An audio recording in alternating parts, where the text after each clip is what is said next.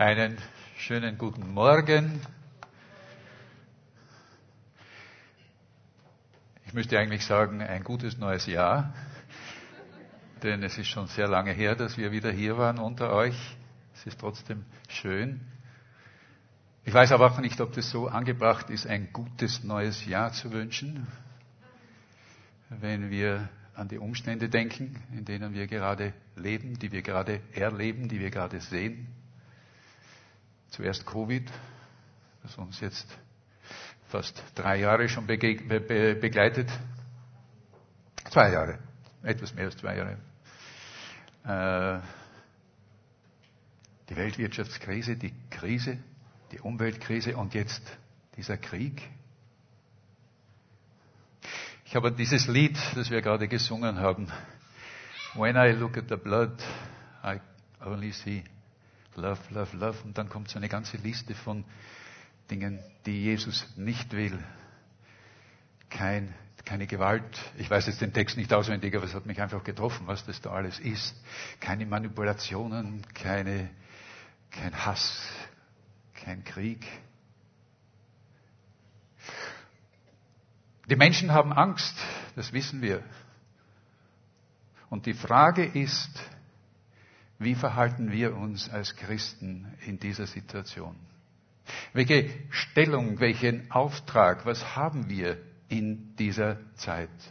Und darum möchte ich heute mit euch sprechen. Daher hat mir, äh, bevor eigentlich diese Ereignisse, die sich natürlich angekündigt haben in irgendeiner Form, aber nicht in dieser, in dieser, äh, ich sagen, plötzlichen, in diesem plötzlichen Ausbruch so stark ein Wort gegeben aus dem Matthäusevangelium. Und ich lese mit euch, oder wir wollen gemeinsam aus dem fünften Kapitel des Matthäusevangeliums die Verse 13 bis 16 lesen. Irgendwie halt das, Wolfgang. Ich weiß nicht, ob das nur bei mir da vorne ist oder, ja. Matthäus 5, Vers 13 bis 16. Ihr seid das Salz der Erde. Wenn nun das Salz seine Wirkung verliert, womit soll man salzen? Es ist zu nichts mehr Nütze, als dass man es fortschüttet und von den Leuten zertreten lässt. Ihr seid das Licht der Welt. Es kann die Stadt, die auf einem Berge liegt, nicht verborgen bleiben. Man zündet auch nicht ein Licht an und setzt es unter einen Scheffel, sondern auf einen Leuchter. Dann leuchtet es für alle im Haus. So soll euer Licht leuchten vor den Menschen, damit sie eure guten Werke sehen und euren Vater im Himmel preisen. Vater, dein Wort ist immer etwas, was, womit du uns etwas sagen möchtest. Und gerade in dieser schwierigen Situation, in dieser Lage, wo du uns als Gemeinde, als Gläubige auch gestellt hast, mit einem Auftrag. Willst du uns heute auch mit diesem Wort wieder begegnen und ermutigen und uns auch auffordern, dieses Wort ernst zu nehmen? Und so bitte ich dich, Herr, dass wir es in rechter Weise verstehen, dass du meine Lippen salbst, dass ich das sage, was du uns sagen möchtest. In deinem Namen bitte ich das. Amen. Was ich am, was ich am meisten eigentlich vermisst oder was wir am meisten vermisst haben in dieser letzten Zeit ist der Umstand, dass meine Frau und ich nicht nach England fahren konnten. Aber wir haben jetzt es gewagt, unseren Urlaub zu planen und wir werden im Mai nach England fahren, so Gott will. Ich freue mich schon sehr darauf, denn wir haben jetzt schon ja, fast drei Jahre Judys Brüder nicht gesehen und das tut uns sehr leid und sehr weh. Äh, ich habe ein sehr gutes Verhältnis mit ihren Brüdern. Wir, wir verstehen uns sehr gut. Ähm, ich habe als Kind mir immer einen Bruder gewünscht, habe aber eine Schwester bekommen, aber das ist nebenbei nur. Äh, aber Gott hat mir dann mit ihren beiden Brüdern, also mit ihren beiden Brüdern, auch mir zwei große Brüder geschenkt. Wenn wir dann beisammen sind, wenn wir dann so beisammen sind, alle untereinander und ich da auch dabei, dann fällt mir immer irgendetwas, dann fällt mir immer irgendetwas auf. Es, es trifft mich immer, nämlich wie British sie sind. Wie British sie sind. Äh, ich kann nicht genau erklären, was das ist, äh, was sie so britisch macht. Sie bemühen sich nicht besonders ausgesprochen britisch zu sein. Sie, sie spielen nicht etwas vor. Es ist einfach ihre Art. Wie sie reden, ihr Humor, wie sie, was sie tun, wie sie es tun. Sie sind britisch. Sie sind es einfach. Und ich denke, das ist dasselbe, was Jesus uns auch hier mit diesem Wort, das wir gerade gelesen haben, sagen will.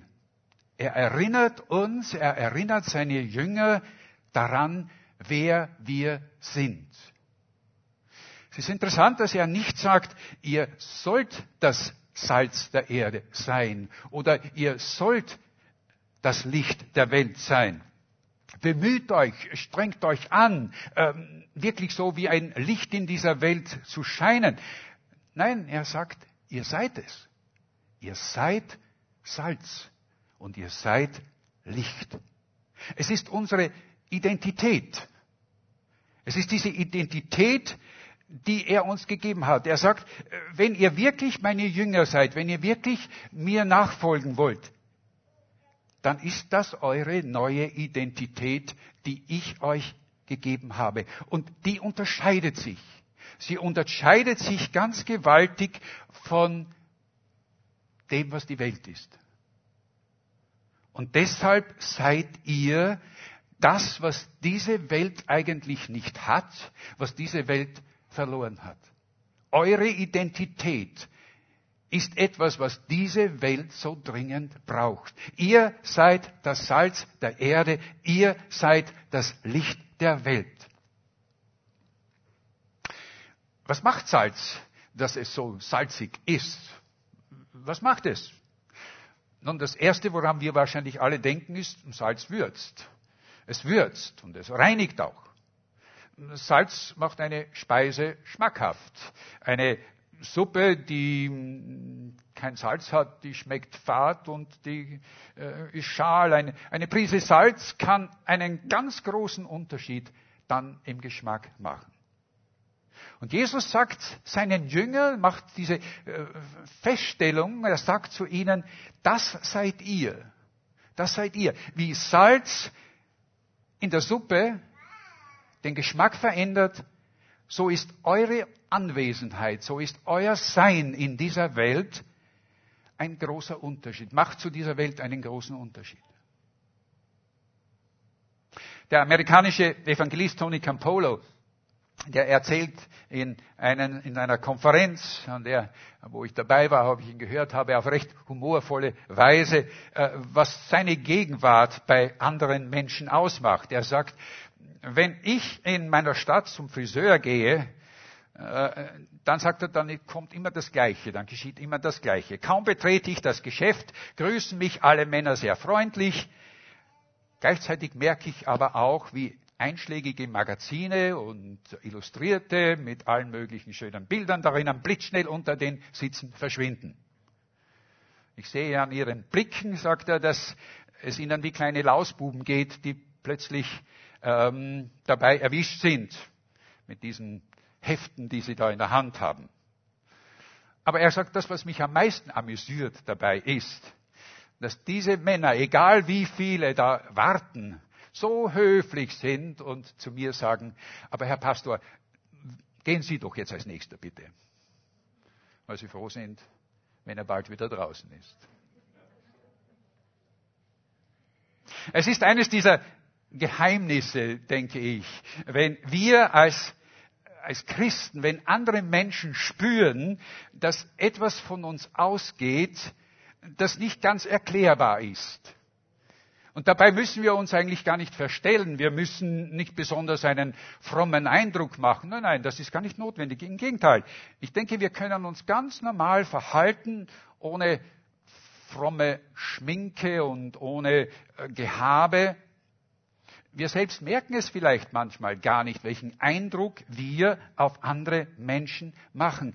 Wir sind vielleicht selbst erstaunt darüber. Judy und ich waren jetzt äh, in den letzten vier Wochen, also ich war vier Wochen, Judy drei Wochen, auf Reha in Bad Radkersburg. Wir saßen bei den Mahlzeiten an einem Tisch gegenüber und neben uns war ein anderer Tisch und da saß auch ein Ehepaar oder ein Paar. Äh, es dauerte einige Tage, bis wir mit diesem Paar irgendwie so in Kontakt fanden. Aber mit der Zeit wurde dieser Kontakt immer netter. Wir unterhielten uns miteinander, wir erzählten voneinander, wir, wir, äh, erlebt, wir, wir, wir schilderten, wie wir leben und was wir sind. Und so nebenbei kam man natürlich auch das Gespräch darauf, dass Gott in unserem Leben eine große Rolle spielt, dass wir einfach uns von Gott geführt werden in, in unserem Leben. Am letzten Tag, bevor dieses Paar nach Hause fuhren, als ihre Zeit vorüber war, da kamen sie mit einem Topf mit Rosenrosen und überreichten ihn der Judy und dazu auch noch so eine kleine Figur, so eine Engelsfigur. Und sie bedankten sich und sagten, wie dankbar sie waren, dass sie uns während dieser Zeit kennengelernt haben. Sie sagten, ihr habt unsere Zeit hier so bereichert. Ihr hattet immer so ein Strahlen auf euren Gesichtern. Ich weiß nicht, ob Sie mich damit gemeint haben. Das weiß ich nicht. Ich glaube viel eher die Judy. Aber Sie waren so höflich und haben gesagt, ihr hattet immer so ein Strahlen auf dem Gesicht. Und ich muss gestehen, wir, wir wussten nicht so echt. Und dann sagt sie, und was ihr uns über euch erzählt habt, das hat uns tief berührt. Wir hatten keine Ahnung, was sie so beeindruckte. Wir haben weder ihnen vorgepredigt und sonst, oder sonst irgendwie außergewöhnlich benommen. Wir waren, wie wir sind und wir waren uns selbst. Und da ist mir eines klar geworden. Wir, wir meinen doch manchmal, wir müssen die, die einzige Möglichkeit, die wir haben, da müssen wir immer den Menschen sofort das Evangelium an den Kopf werfen. In der Verkündigung mit Worten sei es durch Predigen, sei es durch Evangelisation. Natürlich ist das ein Weg und es ist ein guter Weg auch. Das will ich nicht abstreiten. Und ich bin der Letzte, der, der eigentlich diese Art missen möchte, wie ihr wisst. Aber ich weiß auch, dass es manchen, manchen Geschwistern, dass es manchen von euch schwer fällt, einfach so offen zu reden. Und wenn das bei dir der Fall ist, dann möchte ich dir sagen, das ist völlig in Ordnung. Das ist völlig okay. Jesus sagt nämlich nicht hier, ihr habt das Salz und ihr müsst es weitergeben. Er sagt, ihr seid das Salz. Lebt es. Lebt es. Wichtiger als die Worte, sagt Jesus, ist euer Sein. Wichtiger als die Worte ist euer Sein. Irgendwo las ich einmal diesen Satz auf Englisch. If you think you can't say much or do much, then it is your calling to be much. Übersetzt heißt das, wenn du meinst, du kannst nicht viel, zu, viel sagen, du hast nicht viel zu sagen oder du tust dich schwer dabei oder auch nicht etwas tun, dann ist deine Berufung viel zu sein. Viel zu sein. Salz macht durstig. Salz macht durstig. Wir, wir, wissen das. Deshalb sind manchmal die Speisen in einem Restaurant sehr salzig, damit die Leute dann einfach mehr zum Trinken bestellen. Salz macht durstig. Und ich denke, so ist es auch mit uns. Ich denke, dass statt dass wir die Menschen immer versuchen, gleich mit, mit der Bibel, entschuldigt diesen Ausdruck, mit der Bibel zu erschlagen, sollten wir es vielmehr mit unserem Wesen, mit unserem Leben, mit unserem ganzen Sein tun und sie damit durstig zu machen, damit sie sich fragen, was ist denn eigentlich der Grund, dass wir das so anders sind? Diese beiden Leute da in der Rehab, die sind durstig geworden. Wir möchten gerne mit euch in Kontakt bleiben, haben sie uns dann am nächsten Tag in einer Nachricht, in einer, einer äh, WhatsApp-Nachricht geschrieben. Und natürlich werden wir das auch tun. Paulus schreibt in Philippa 2, in Vers 14 und 15 diese Verse. Tut alles ohne Murren und Zweifel, damit ihr ohne Tadel und lauter seid, Kinder Gottes ohne Makel, mitten unter einem verderbten und verkehrten Geschlecht, unter dem ihr leuchtet als Lichter der Welt. Und die Betonung liegt hier auf leuchten, als Lichter leuchten. Und die Frage ist, was ist dieses Licht, das aus uns scheinen soll? Was ist es? Es ist das Licht, das Jesus selbst ist. In Johannes 8, Vers 12 sagt Jesus nämlich, ich bin das Licht der Welt. Sein Licht ist uns erschienen und hat uns verändert. Wir haben seine Liebe erfahren und wir leben in seiner Liebe. Es ist wieder dieses Lied. When I look at the blood, all I can see is love, love, love. Jesus, in allem, was er tat, war Liebe. Seine Liebe hat uns verändert und es geht jetzt darum, dass wir diese Liebe an anderen Menschen weitergeben. Johannes, der Evangelist Johannes schreibt im, am Beginn seines Evangeliums, für alles, was geworden ist, war in ihm das Leben und das Leben war das Licht der Menschen. Dieses Leben, dieses Licht, das in Jesus war, hat er uns gegeben. Und jetzt sagt er, ihr seid dieses Licht. Ihr seid das Licht. Dieses Licht ist unser Sein, unser Wesen, unsere Identität, die in Christus gegründet ist. Und nun liegt es an uns, und das ist das Zweite. Das Erste ist, dass wir Menschen Durst machen sollen und müssen und tun. Und das Zweite ist, dass wir nun dieses Licht auch wirklich sichtbar machen aus uns heraus, damit es denen, die in, in der Finsternis, wie es sein Wort sagt, die in der Finsternis sind und keine Orientierung haben und nicht wissen, wo sie ihren Halt finden. Gerade in jetzt in dieser Situation mit dem Krieg, wo so Menschen Angst haben und nicht wissen, wie es jetzt kommen wird, dass wir diesen Menschen in dieser Situation Orientierung geben. Orientierung und Halt, damit sie an uns sehen, wie groß Gott ist und wie groß Gott in welchen Unterschied Gott im Leben machen kann, wenn wir uns, wenn wir unser Leben ihm anvertrauen. Und das ist unser Auftrag und das ist unsere Berufung. Ihr seid das Licht der Welt. Und dann sagt Jesus, es kann die Stadt, die auf einem Berge liegt, nicht verborgen sein. Es liegt die Stadt, die auf, es kann die Stadt, die auf einem Berge liegt, nicht verborgen sein. Jesus vergleicht seine Gemeinde hier mit, einem, mit einer hell beleuchteten Stadt. Eine Stadt so voller Lichter, ganz hell und noch dazu auf einem Berg hoch oben. Und die kann einfach nicht übersehen werden, das ist klar. Sie ist weithin sichtbar und sie bietet für viele eine Orientierung. Wenn wir in der Nacht unterwegs sind und irgendwo eine Stadt sehen, ein Licht sehen, dann wissen wir, ja, dort in diese Richtung muss es gehen. Dort finden wir wieder, dort finden wir Orientierung. Große Städte weiß man, dass man sie vom Weltraum aus sehen kann. Und wenn das nicht so ist, wenn das nicht so ist, dann ist mit dieser Stadt etwas nicht in Ordnung. Vielleicht liegt es daran, dass die Menschen in dieser Stadt eigentlich gar nicht bemerkt werden möchten. Vielleicht möchten sie einfach ihre Ruhe haben, weil es ihnen eh ganz gut geht und sie sich sehr wohlfühlen in, ihrer, in ihrem Wohlfühlnest und nicht gestört werden möchten. Vielleicht aber auch, dass sie eigentlich ihre ganze Energie, die sie haben, alles, was sie haben an, an Energie und an Ressourcen, damit brauchen, damit sie selbst funktionieren.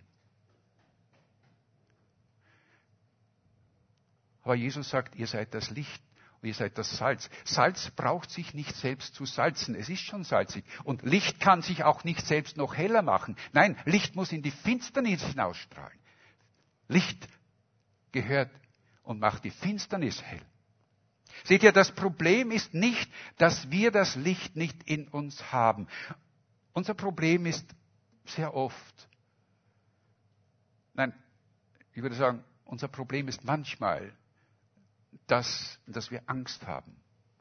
Eine Angst nämlich, dass der Geist in uns oder dieses Licht in uns auch wirklich scheinen könnte und wir dadurch irgendwo Aufsehen erregen. Und das wollen wir nicht. Wir scheuen uns davor, mit unserem Sein, mit unserem Anderssein, mit unserem mit dem eine andere Meinung zu haben, anders zu denken, anders zu handeln, anders zu reden, dass wir da irgendwo anecken irgendwo. Wir versuchen das Licht etwas abzuschwächen, weil wir befürchten, es könnte ja uns unsere lieben heidnischen Nachbarn zum Schluss sogar noch blenden. Wir tun genau das, was Jesus uns in Vers 15 sagt, dass wir nicht tun sollen, wenn er nämlich hier sagt, wir, zünd, äh, wir zünden ein Licht an und stellen es unter einen Eimer oder in einen Kasten, damit es nach Möglichkeit nicht auffällt. Wenn das so ist, wenn unser Lebenswandel nicht sich in geringsten Maße von dem anderer Menschen unterscheidet, wenn das so ist, dann unterscheiden wir uns auch nicht von der Welt. Und dann haben wir am Ende der Welt auch nichts mehr zu sagen. Und Jesus spricht in Vers 13 auch von den Konsequenzen, wenn das so ist. Wenn er nämlich sagt, wenn nun das Salz seine Wirkung verliert, womit soll man salzen? Es ist zu nichts nütze, als dass man es fortschüttet und von den Leuten zertreten lässt. Als ich das gelesen habe, ich denke, das ist ein scharfes und trauriges Urteil, das er hier spricht.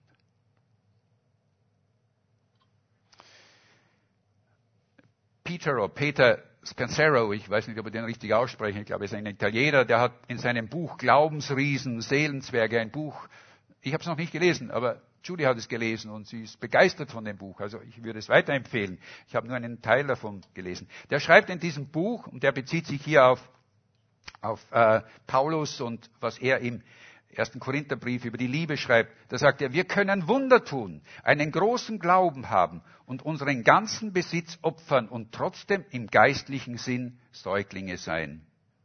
Oder vielleicht noch nicht einmal überhaupt Christen.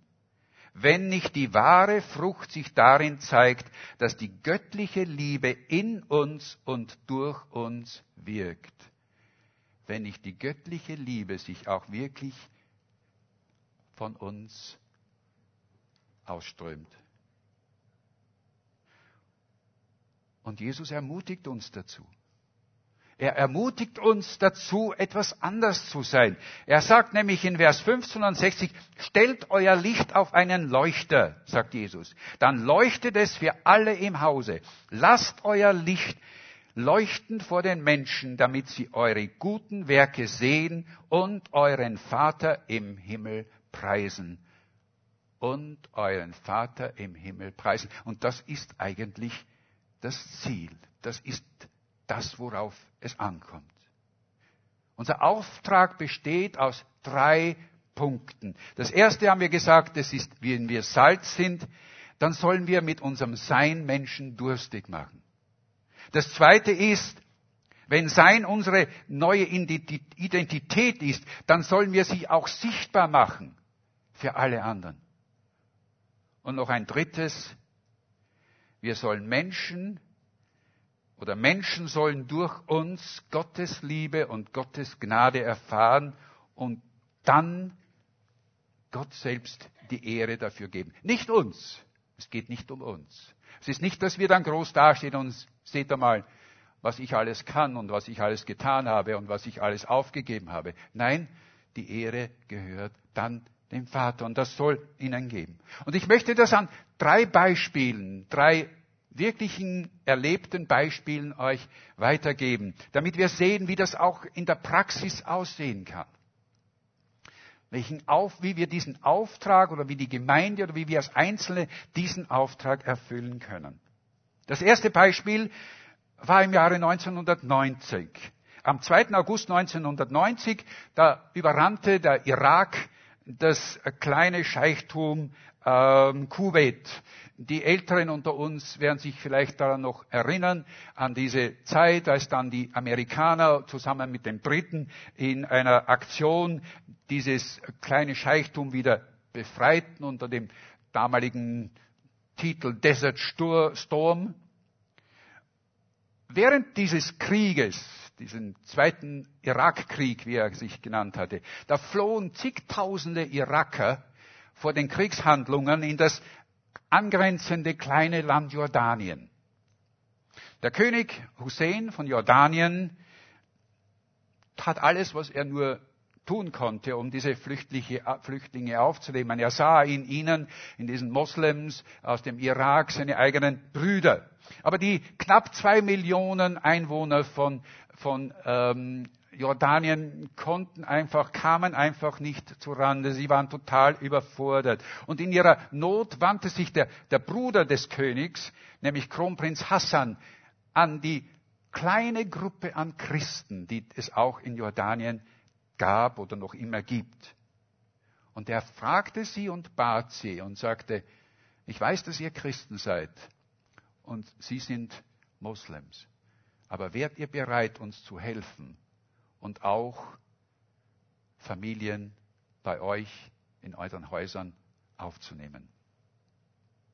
Und spontan erklärten sich die Christen, diese kleine Gruppe, bereit, das auch zu tun. Und darunter war auch ein Pastor und eine Frau, die bereit waren, ein Ehepaar mit, ich glaube, drei Kindern in ihrem Haus aufzunehmen und für sie zu sorgen. Und sie sorgten sich wirklich für ihnen. Wochen und Monate lang lebten die bei ihnen. Äh, eines Tages kam der Mann von dieser Familie zu dem Pastor und sagte, ich möchte gerne mit Ihnen einmal ein Gespräch führen. Und er sagte, bitteschön, was möchten Sie denn wissen? Und er sagte, nun sind wir schon drei Monate in eurem Haus. Und wir wissen, ihr seid Christen. Und wir sind Moslems. Aber ihr habt uns so aufgenommen, als ob wir eine von euch werden. Ihr habt nie versucht, uns wirklich mit eurem, mit eurem, mit eurer Botschaft, mit eurem Glauben zu beeinflussen. Sagen Sie mir, warum tun Sie das so? Worauf der Pastor antwortete, wissen Sie, uns geht es einfach darum, dass wir Ihnen die Liebe Christi zeigen möchten. Dieser muslimische Mann war so überwältigt von dem, was er sagte, dass er und seine Frau kurze Zeit später sich bekehrten und als Christen dann später wieder in den Irak zurückkehrten. Wir sehen, wie so eine kleine Sache so einen großen Einfluss haben kann auf einen Menschen. Einfach indem sie ihre Hilfe dieser Familie anbot, in dieser Not, in der sie standen. Aber es ist nicht nur, dass wir so mit Hilfe das tun kann. Wir können auch ein Zeugnis sein in unserer eigenen Lebenssituation, auch wenn sie ganz besonders schwer ist vielleicht. Auch dann, wenn es sich um Krankheit oder sonst irgendein anderes Problem handelt. Wir wissen oft nicht, wie sehr uns Menschen oft beobachten, wenn wir durch Krisen gehen. Ein zweites Beispiel handelt davon. John Wimber. Manche werden diesen Namen noch kennen. Er gilt als der Gründer der Vineyard-Gemeinden. ich hatte 1990, als wir in England waren, die Möglichkeit, ihn selbst zu erleben bei, einer, bei einem Gottesdienst in der Royal Albert Hall. Ein riesiger Gottesdienst war das. Ähm, das ist eine eigene Geschichte, wie ich überhaupt dazu kam, aber das will ich euch heute nicht erzählen. Aber jedenfalls erlebte ich sehr hautnah diesen, diesen Gottesdienst. Ich, ich durfte fast auf dem, auf dem auf dem Podium sitzen, auf der, auf der Bühne sitzen bei ihm. Und ich sah, wie er ein, als ein feuriger Verkündiger hier sagte, Gott kann alle Menschen heilen und er wird alle Menschen heilen. Kranke werden kommen und werden geheilt werden. Und tatsächlich, er bat Leute, die irgendwelche äh, Beschwerden hatten, ob das nun ähm, Fußbeschwerden oder was auch immer waren, auf die Bühne zu kommen. Und es wurde für sie gebetet. Und tatsächlich, ich sah, dass es hier Heilungen gab. Das war für mich etwas Ungewöhnliches, denn als Baptist galt das nicht unbedingt als das, was ja, das ist, was Gott will. Und dann kam es. Drei Jahre später, 1993, bekam John Wimber die Diagnose Krebs. Dieser Mann, der die ganze Zeit, der diese über Jahre das gepredigt hatte, bekam selbst Krebs. Vier Jahre später, 1997, starb er an Krebs. Kurz vor seinem Tod, als er schon schwer gezeichnet war, wurde er von Journalisten gefragt, ob er nicht jetzt seine, seinen Glauben, seine Meinung, dass bezüglich Heilung, dass Gott eben jeden Menschen heilt oder dass Gott durch den Heiligen Geist geändert hätte. Und John Wimber sagte, nein, ich habe es, mich, ich habe es nicht geändert. Ich bin weiterhin fest davon überzeugt, dass Gott Menschen heilen kann und Menschen heilen will durch den Heiligen Geist. Bei mir, sagt er, hat Gott anders entschieden und ich weiß nicht warum. Und dann sagt er, aber was ich in diesen letzten Jahren im Kampf gegen den Krebs gelernt habe, ist, und jetzt passt auf, er verwendet ein Bild, dass die Sterne oft am hellsten scheinen in der Wüste. Dass die Sterne oft am hellsten scheinen in der Wüste. Die Sterne, das ist dieses Licht, das gerade dann am besten zum Sehen ist, wenn wir durch schwierige Zeiten gehen. Und er sagte damals, und ich bin erstaunt, wie Gott mich verwendet hat, in dieser Zeit sichtbar vor der Welt ein Zeugnis zu sein im Umgang mit Krebs. Die Sterne leuchten am hellsten in der Wüste. Vielleicht geht jemand durch schwierige Zeiten. Und wir fragen uns oft dann, warum? Ich habe es selbst in meinem Leben erlebt. Gott, warum? Warum gerade ich?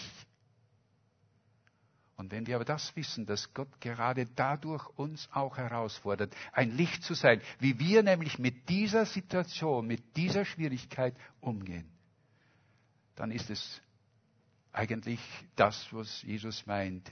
Ihr seid das Licht der Welt. Ein drittes Beispiel noch. Ein drittes Beispiel. Eine große Gemeinde in London, die wir persönlich sehr gut kennen, mit der wir verbunden sind, diese Gemeinde hat ein Orchester. Deshalb, weil sehr viele Musikstudenten sich in dieser Gemeinde befinden und sie haben gemeinsam ein Orchester gegründet. Ähm, von Zeit zu Zeit gehen dieses, geht dieses Orchester, sich, zieht sich dieses Orchester zurück für ihre Proben, um dann irgendwo in einer anderen Stadt einen Auftritt zu machen. Es sind dann immer ähm, christliche Konzerte und die sie veranstalten. Es war wieder einmal so ein Wochenende angesetzt, als eine junge Musikstudentin den Leiter dieses Orchesters bat, ob sie nicht auch mit dabei sein dürfte, mitmachen könnte. Sie, würde ein, sie spielt ein Instrument und sie würde gerne dabei sein. Sie sagte gleich, ich bin nicht gläubig, nur damit Sie das wissen, und ich habe auch nicht vor, der Gemeinde beizutreten oder sonst was. Ich will einfach Orchestererfahrung sammeln, wo ich das nur kann. Und der Leiter sagte, okay, ist in Ordnung, komm mit, fahr mit mit uns, sei mit uns. Abends hatten sie immer kleine äh, Andachten und Gebetsversammlungen und dann saß dieses Mädchen eben irgendwo im Abseits und hörte zu, aber war offensichtlich nicht sehr angerührt von all dem. Sie wollte ja auch gar nicht. Und dann kam der letzte Abend und an diesem letzten Abend hatten sie vor, wirklich einen Gottesdienst zu feiern, einen evangelistischen und hofften also, dass dieses Mädchen sich dabei angesprochen fühlt und aber dieses Mädchen hatte Freunde in dieser Stadt und die luden dieses Mädchen ein. Komm doch an diesen Abend, du bist jetzt noch einen Abend hier zu uns, wir werden eine große Party feiern und äh, du wirst dich großartig amüsieren bei uns. Und sie sagte ja und sie ging zu dieser Party. Die anderen waren natürlich enttäuscht. Es dauerte aber nicht sehr lange. Da ging die Tür auf und dieses Mädchen kam wieder herein setzte sich wieder irgendwo hin und war den ganzen Abend bei diesem Gottesdienst und bei dieser Veranstaltung, bei diesem evangelistischen Abend dabei.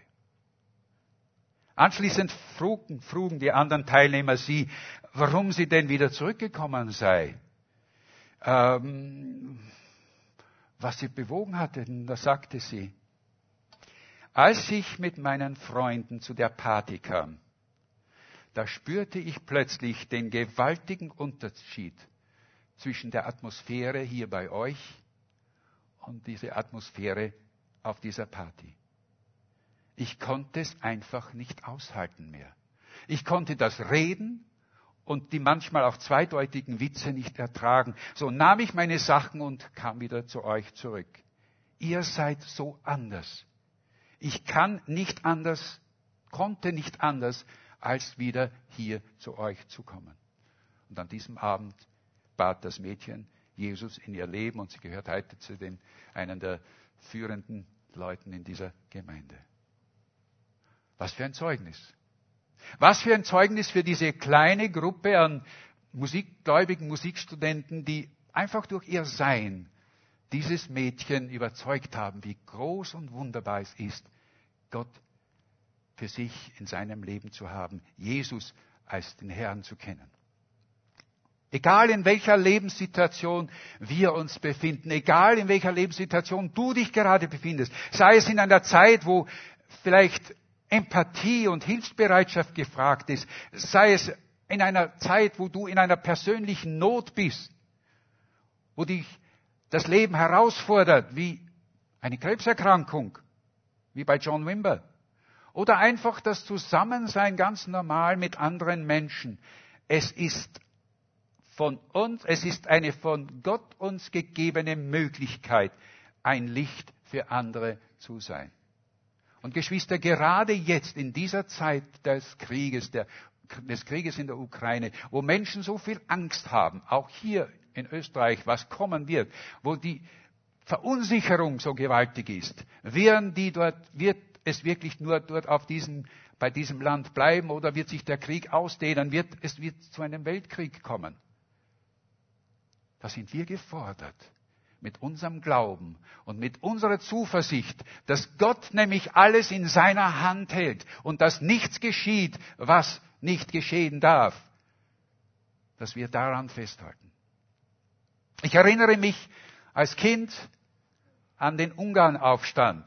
Ich bin ein alter Mann, das seht ihr daran, dass ich mich an, dieses, an diese Zeit 1956 noch sehr gut erinnern kann. Ich war damals, wie alt war ich? Acht Jahre. Und ich sehe noch heute dieses Bild auf der Titelseite der kleinen Zeitung. Meine Eltern haben die Zeitungen immer weggeräumt. Wir Kinder durften sie nicht sehen, aber aus irgendeinem Grund blieb diese Zeitung am Tisch liegen. Und auf diesem Bild, diesem Titelblatt, war ein toter Soldat zu sehen, der dort lag. Und grausam hatte man ein Gewehr in seinen Bauch gestochen. Dieses Bild hat mich so erschüttert als Kind, dass ich meinen Vater fragte, mein Vater war gläubig. Ich fragte ihn, Papa, werden die Russen auch zu uns kommen? Und wisst ihr, was mein Vater antwortete? Wenn Gott es will, dann werden sie kommen. Aber wenn er es nicht will, dann können sie nicht kommen. Geschwister, das ist das, was wir haben. Diese Zuversicht. Und wir dürfen diese Zuversicht jetzt, heute mit anderen Menschen teilen. Und wir werden, und da bin ich überzeugt davon, wir werden konfrontiert werden mit anderen Menschen, die sagen, was sagst denn du dazu? Du bist doch ein Christ, du bist doch gläubig. Wie siehst du denn diese Lage? Wir dürfen sagen, wenn Gott es will, dann wird es so kommen. Wenn er es nicht will, dann wird es nicht, dann dürft, darf es nicht so kommen. Denn er hat die Hand, die hat die Fäden der Geschichte in seiner Hand. Ich komme zum Schluss. Jesus gab uns den Auftrag, durch unser Wirken und unser Sein diese Welt in einem kleinen Maß zu einer besseren zu machen. Der Unterschied, den wir machen können, mag sehr klein sein. Wir werden mit unseren Bemühungen niemals die ganze Welt vollkommen machen. Aber das erwartet Jesus auch nicht von uns. Denn er sagt selbst, das werde ich tun.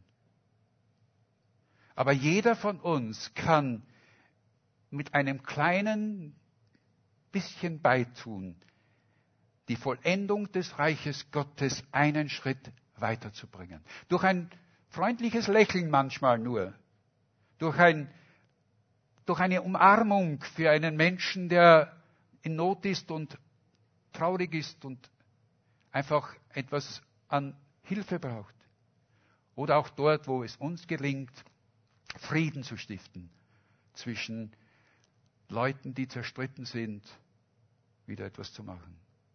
Gott verheißt uns, dass am Ende der Tage, wenn Jesus wiederkommt, sein Reich vollkommen sein wird. Diese Welt wird vollkommen sein. Alles Böse und alle Ungerechtigkeiten werden nicht mehr sein. Aber bis dahin liegt es an uns, Salz zu sein und Licht zu sein.